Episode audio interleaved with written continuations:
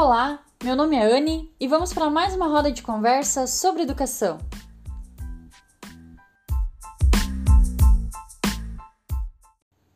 E aí, poderosos, como vocês estão? Equilibrados? Entendendo as emoções e a razão? Gente, eu estou muito bem, cada dia mais empolgadas com as doideiras dessa vida e desse universo esplêndido.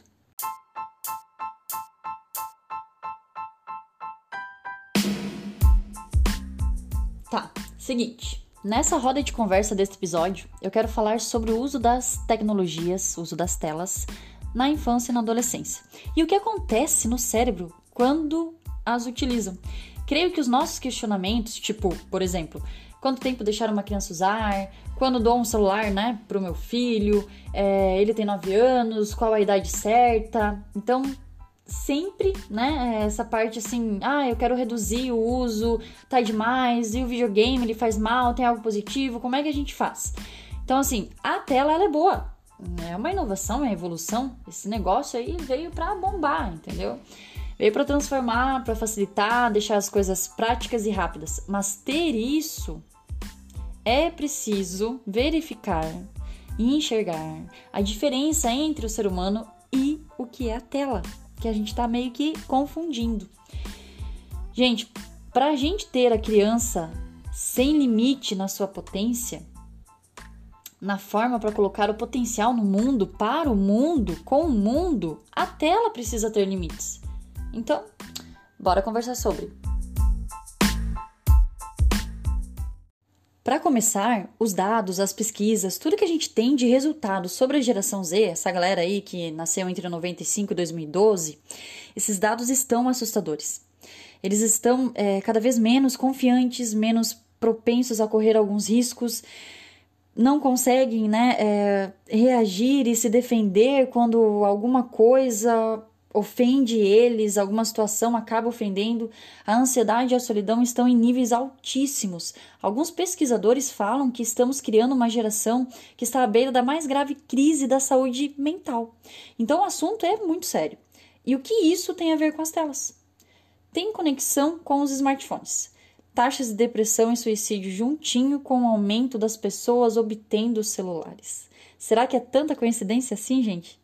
E assistindo um vídeo esses dias, até a palestrante dizia: Ah, agora você está usando a tela para falar mal da tela? Você que ganha vida com isso, né? Tá falando mal da tela agora? Tá falando mal da tecnologia? E não é bem isso, gente.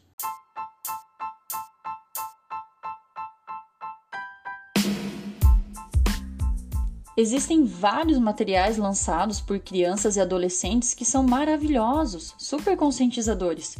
Por isso que na medida em que as crianças vão aprendendo sobre blog, podcast, vlog, elas vão também ganhando uma forma de colocar sua voz no mundo, vão aprendendo sobre programação, como mobilizar outras pessoas em prol de uma ideia, e isso é fascinante, é muito potente.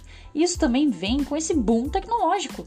Não estou aqui falando que é ruim, o que é bom, mas sim de perceber o que essa ferramenta nos traz de bom, o uso consciente delas. Acontece que eu preciso avaliar o que a tela causa em um cérebro que está se desenvolvendo. E mesmo na adolescência, que é o momento em que ele mergulha nas telas, é preciso enxergar para isso. Porque assim, o adolescente, ele ainda tem o lobo frontal, o centro de controle do cérebro, ainda em desenvolvimento, em construção. E nesse centro de controle ali do córtex cerebral, justamente é essa parte do cérebro que faz as seguintes perguntas na vida. Isso é mesmo uma boa ideia? Quais são os efeitos e consequências a longo prazo? É, é a parte que critica, analisa, enxerga os riscos, que realmente faz aquela ponderação. O cérebro jovem ele tem uma programação específica. Ele quer correr riscos, encontrar novidades, se inserir em um grupo de uma faixa etária, interagir socialmente e por isso ele é recompensado por dopamina. Entendam que a programação do cérebro está, né, desde a evolução do ser humano. O ser humano ele ficou adolescente, ele tem que interagir, ele tem que estar em um grupo, ele tem que achar um par para mais para frente reproduzir. Entendo a, a, programação que não é de agora do nosso cérebro. A tecnologia é um negócio novo. Os nossos cérebros não são novos, eles são antigos em sua programação. E aí a gente tem é, uma combinação perigosa Um cérebro que está no período de gratificação por riscos, novidades, com programas neurológicos não desenvolvidos ainda, para planejamento de longo prazo e avaliação de consequências, soma essas duas coisas e joga a tela nelas. Joga a tela nos meninos, entendeu? Ou não precisa, porque né, não precisa jogar nada, porque eles estão indo sozinhos. E é aí que está o perigo. E é aí que está o nosso papel como pai, educador, adulto, vovô, titia, madrinha, toda a galera, entendeu? Essa galera aí adulta é para cuidar, preparar nossas crianças para esse mundo. E esse mundo está tecnológico e a gente precisa preparar eles para isso. Assim como ensinamos sobre os alimentos ruins, os alimentos bons, sobre como se vestir, como tomar banho, como se apropriar da aprendizagem, seja ela na escola ou em casa, a gente precisa fazer o mesmo com o alimento mental, emocional também, porque assim vai constituindo o ser, fazendo parte da identidade, formando a autoestima.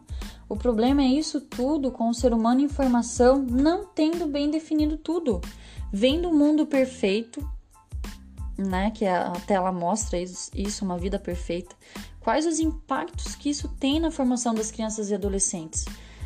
O que a gente precisa mesmo, o quanto antes, é fazer as crianças e adolescentes entenderem algo que, olha, nem a gente, nem os adultos quase entendemos, que é a relação entre o que a gente consome de tecnologia e aquilo que a gente pensa, sente e faz, como a gente se comporta. Você ouviu? Precisamos ajudar nossas crianças e adolescentes a entender também a relação que a gente consome e o modo que a gente pensa, sente e faz. Existe uma forma saudável e potente de se relacionar com a tecnologia, e é essa forma consciente é sabendo de tudo que está por trás desse encontro, do cérebro da nossa criança com a tela. Se não soubermos o que está por trás, não saberemos nos relacionar. E é assim, né? Estamos em defasagem até como nos relacionarmos com o outro. Eu fico observando muito o ser humano assim, a... e claro, assim logo me observo também, mas eu percebo uma confusão do virtual para o real. A gente tá, tá confundindo tudo e, e está perceptível esse tipo de situação e preocupante. E eu penso que não estamos usando a tecnologia, é ela, é ela que está nos usando. Então, gente, tudo com equilíbrio. Vamos aprender e entender como utilizar a tecnologia de forma consciente.